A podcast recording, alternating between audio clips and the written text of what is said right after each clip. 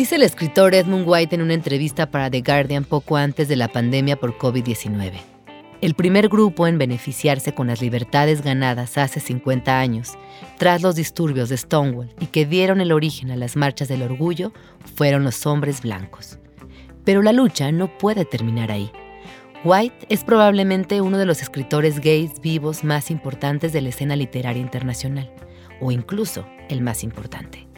Su pluma derramó tinta sobre los disturbios de Stonewall, la lucha contra el SIDA en 1981, la exclusión de la homosexualidad como enfermedad, para luego escribir sobre el camino hacia la conquista de derechos como el matrimonio igualitario. No obstante, es sumamente atractivo detectar que a lo largo de más de 25 libros, White se replantea una y otra vez el significado de la palabra orgullo. ¿Orgullosos de qué? ¿De la disidencia sexual? De la lucha por los derechos o de la fiesta? Si como bien dice White que los hombres homosexuales blancos fueron los primeros en disfrutar las ganancias de izar el arco iris por encima de las convenciones heterosexuales, ¿qué pasa con el resto? ¿Qué hay detrás de esa palabra que en junio se repite y propaga a una velocidad impetuosa? Hoy, en Así suena el orgullo, ¿de qué hablamos cuando hablamos de orgullo? Acompáñanos.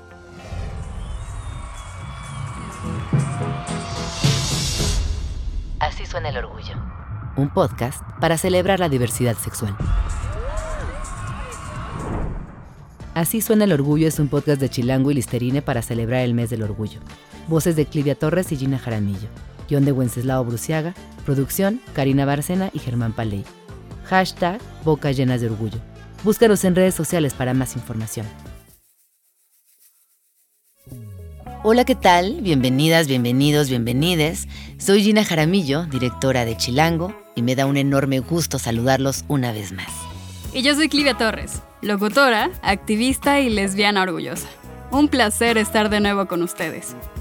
En esta ocasión haremos un repaso histórico y cultural que nos permita deconstruir el significado de la palabra orgullo, en el contexto del mes que lleva su nombre una fecha en el calendario cuya línea entre la celebración y la demanda se difumina conforme la diversidad sexual avanza.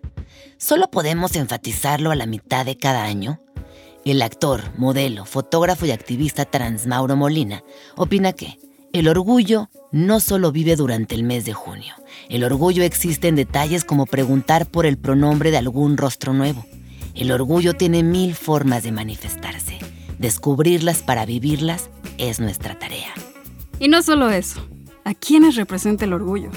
Pues como veremos, cada vez son más las personas LGBTTIQ que problematizan esta palabra al confrontar el discurso con sus vivencias.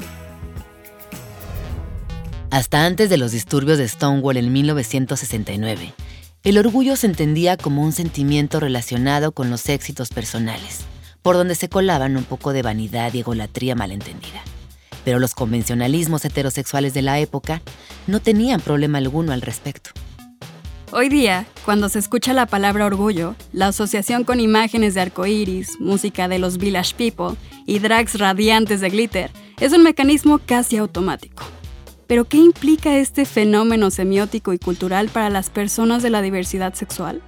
De acuerdo con el historiador y activista Martin Duberman, en su libro Stonewall, la historia definitiva del despertar de los derechos LGBTQ que cambió América, probablemente la apropiación del orgullo por parte de las sexualidades no hetero se posiciona cuando el artista originario de San Francisco, Gilbert Baker, diseñó la bandera de arcoíris como ícono que representara la diversidad sexual, a finales de la década del 70 del siglo pasado. El valor de la bandera de Baker cobraría el estatus de una solemne insignia de lucha cuando se ondeó con funerario entusiasmo junto al levantamiento de voces que exigían justicia ante el homofóbico asesinato del activista Harvey Milk. Desde entonces, el orgullo en todas sus representaciones ha sido un elemento indisoluble en los derechos LGBTTIQ.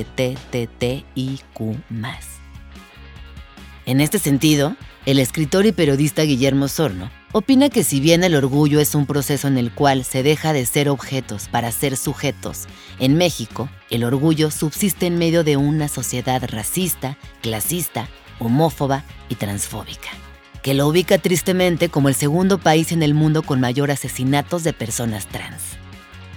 Para Osorno, el orgullo es una experiencia que trasciende países y por eso se ha vuelto tan popular en el mundo. Pero costó mucho trabajo y sigue costando. Pues el escritor, autor de Tengo que morir todas las noches, no pierde de vista que, si eres una mujer lesbiana, además de indígena y pobre, las oportunidades se reducen a muy poca cosa. Y quién sabe si lo que más te urja sea resolver un asunto de identidad sexual. Se debe reconocer que la nueva definición de orgullo incorporada por las voces de los colectivos LGBTTIQ ha servido para entablar diálogos políticos que han sentado las conquistas de muchos derechos hoy establecidos como ley. Así lo reflexiona Anaí Charles, también conocida como la tía May dentro de la comunidad asexual, quien considera que, mientras la Ciudad de México ha sido pionera en la lucha de los derechos LGBT, los estados siguen dominados por las reglas impuestas por el narco y la religión. Soy de un estado gobernado por el narco y la religión. Mis amigos LGBT no pueden salir en algunas partes abiertamente como pareja sin ser insultados o llevarse el susto de que los quieren levantar. Todo se vuelve en citas underground. Las travestis solo son una atracción nocturna. El miedo domina la diversidad. ¿Qué más quisiera que las libertades de la Ciudad de México se aplicaran al resto del país? Pero como diría mi familia, esa ciudad es libertina. Aquí somos gente de bien. Dice la tía May en su testimonio en la revista Chilango del mes de junio del 2021. Precisamente, son las voces de los grupos trans quienes están generando los vectores que proponen nuevas apropiaciones del orgullo, rumbo a una sociedad más justa e incluyente. Buscamos a la periodista y generadora de contenido Laurel Miranda para que nos ayudara a entender la repercusión y reinvención de la palabra orgullo desde su experiencia de vida hasta la colectividad que la rodea. Habla Laurel Miranda. Orgullo para mí me remite a esta potente frase de ser es resistir. Porque vivimos en una sociedad en donde para las identidades no hegemónicas, para las identidades que nos salimos de lo heterosexual o del binario de género, representa un grave riesgo, un grave peligro vivir nuestras vidas de forma convencional, como sí lo hacen las identidades hegemónicas, ¿no? Entonces, en ese sentido, damos diariamente una batalla por el simple hecho de ser, por el simple hecho de vivirnos como lo deseamos, de amar a quienes queremos, de expresarnos como así nos nace. Entonces, me parece que es muy importante reconocernos a nosotros mismos lo valiosos y lo luchadores que hemos sido a lo largo de nuestras vidas. Sin embargo, creo que el orgullo es mucho más fácil de portar, es mucho más fácil de sentirlo en ciertos lugares de la Ciudad de México que en otros no.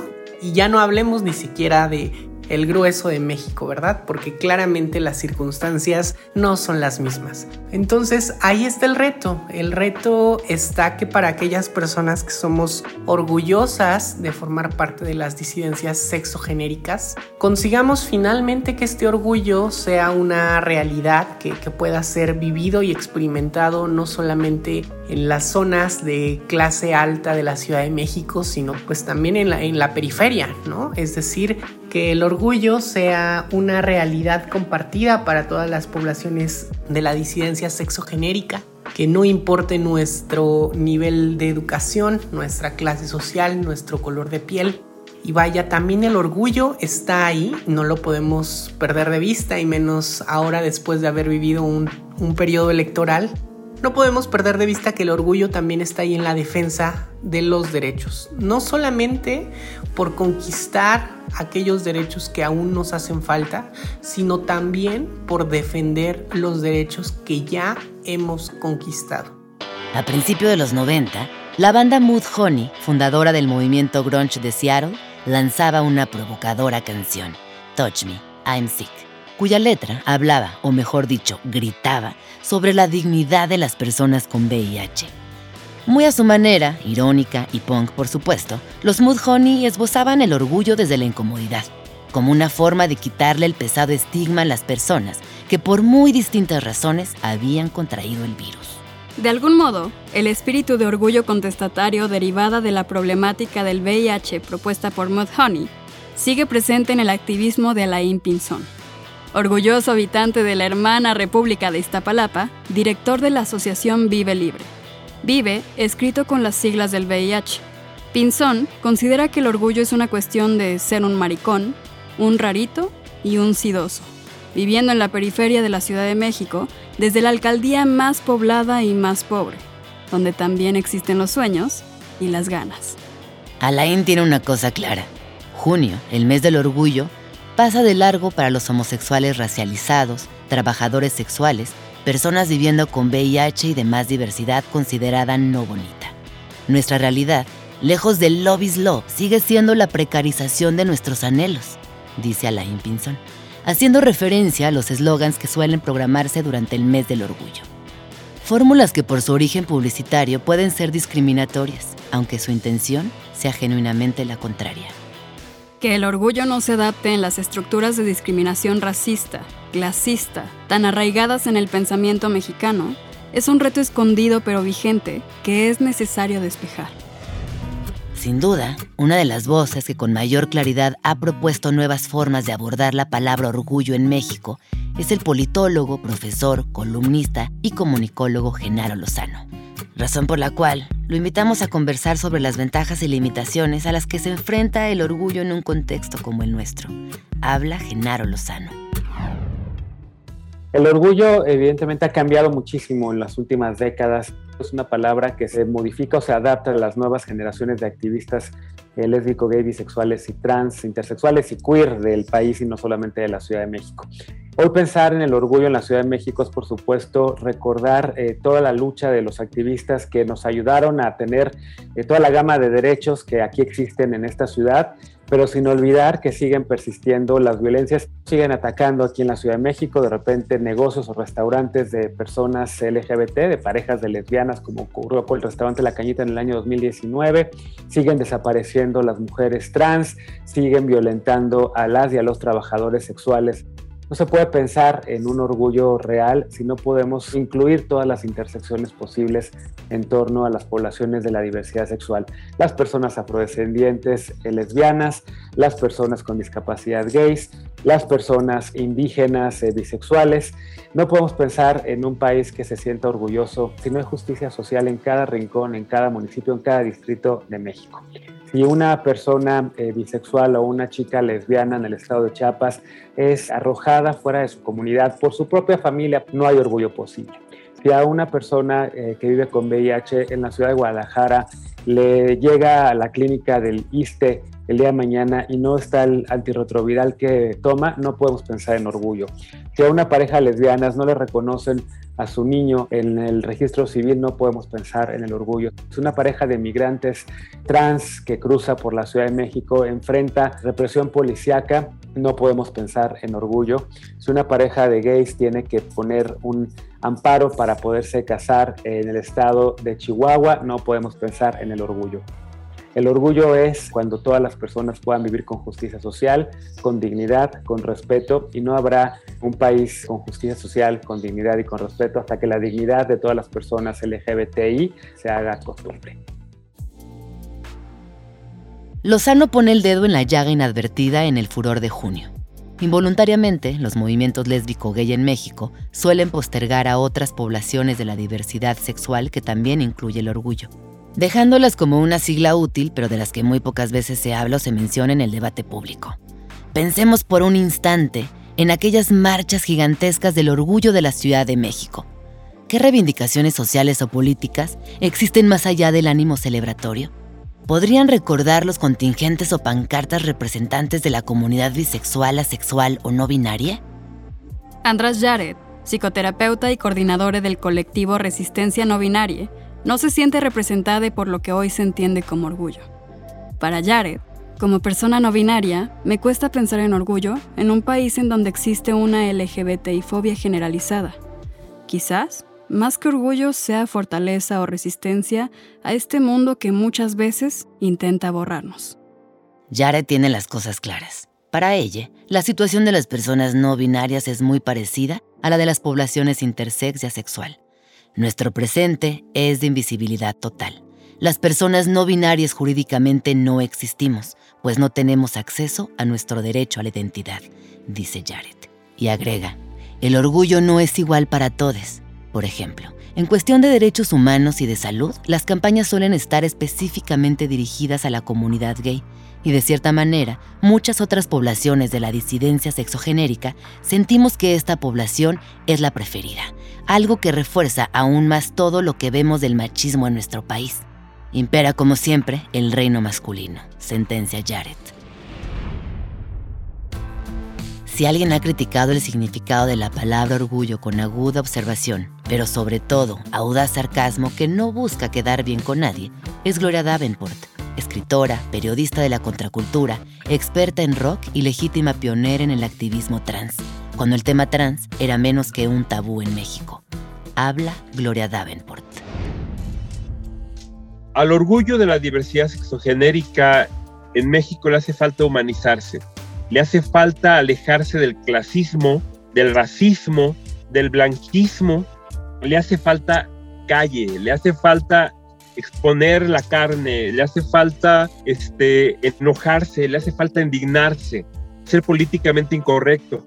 Para entender el orgullo trans tendríamos que entenderlo desde la rebeldía trans, desde la lucha trans. Nos han querido meter a todas bajo una aberrante sombrilla porque no nos quieren ver. Nosotras las feministas decimos lo que no se nombra no existe. Y la transnorma nos ha dicho que todas tenemos que estar metidas bajo una sola T.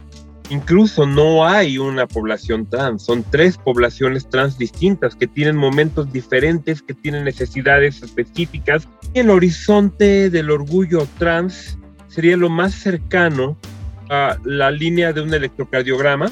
No es plana, tenemos momentos en los cuales hemos llegado alto, luego de repente llega la heteronorma, la homonorma y la transnorma y nos mandan al fondo y luego tenemos que volver a subir.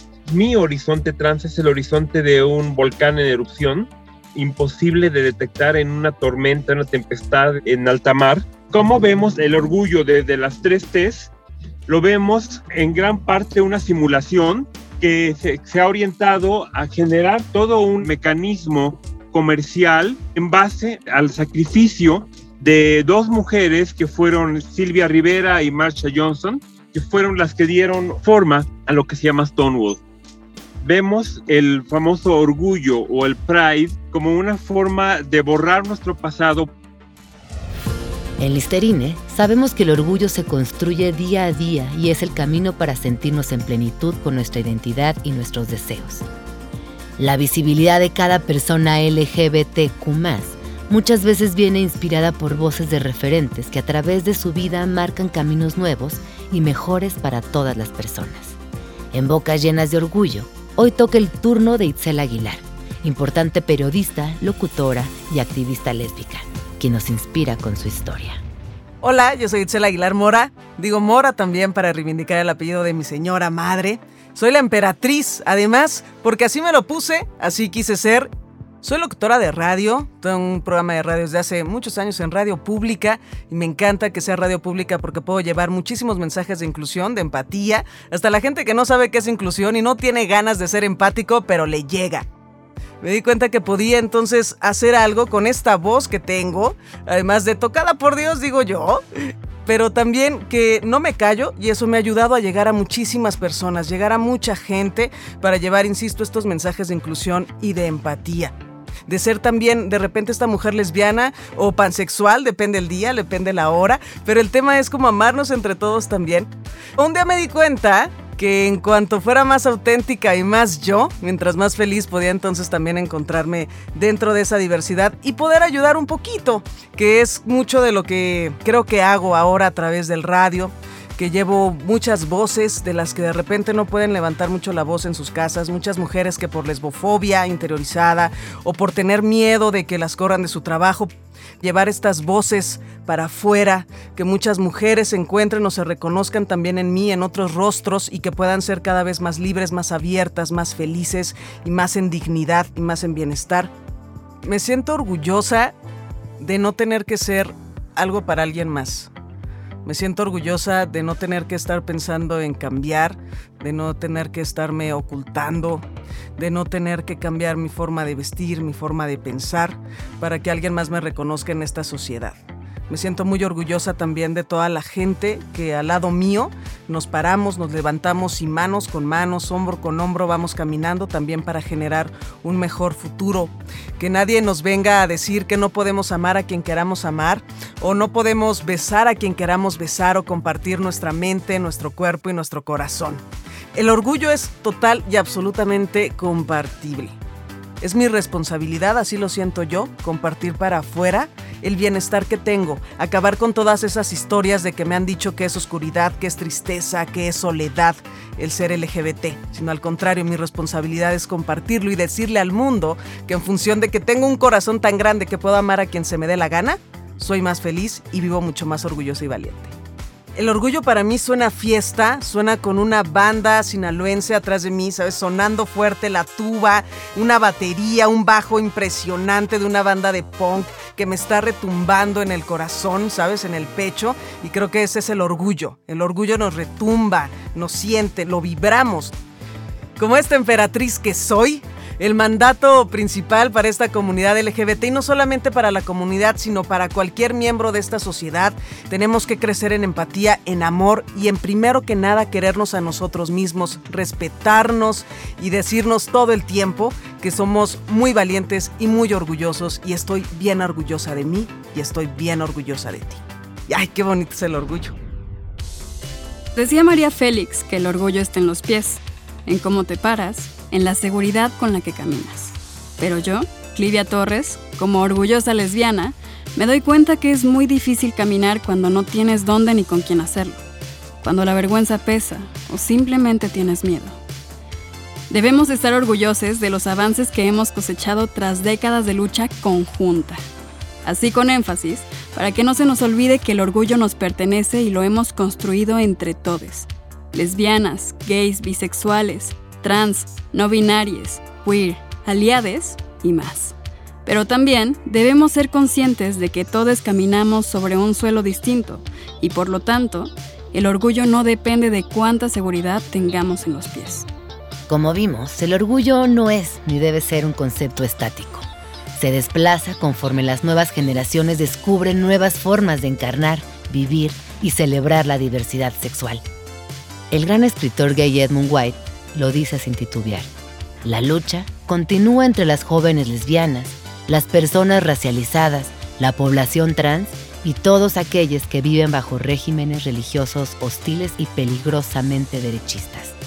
En cierto sentido, este regreso a las personas con fluidez de género y trans, las personas gay y lesbianas afromexicanas o indígenas, es una recapitulación, un regreso al espíritu de los guerreros originales de Stonewall son quienes le darán nueva vida al movimiento, al orgullo.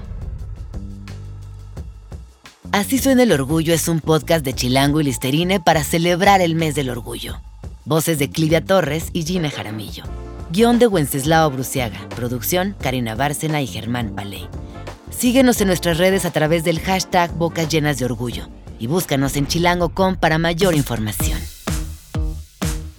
En el siguiente Así suena el orgullo, nuestras historias visibles. Hablaremos de lo que ni se ve ni se pregunta.